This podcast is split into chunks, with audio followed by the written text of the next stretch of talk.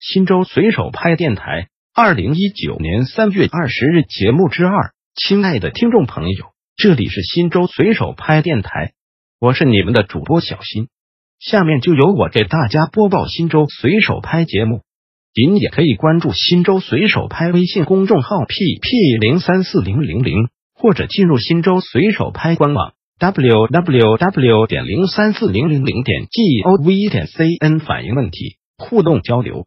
一有拍有反应，解元乡解元村范围内废品站全部取缔。现大西高铁站以西解元村北和解元村内废品站又继续营业，噪音影响附近居民正常生活，影响车站周边卫生环境，影响创卫工程，请政府有关部门进行核实取缔。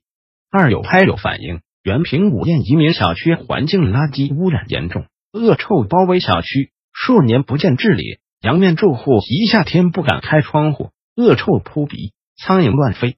新州随手拍电台本条节目已播送完毕，感谢您的收听，再见。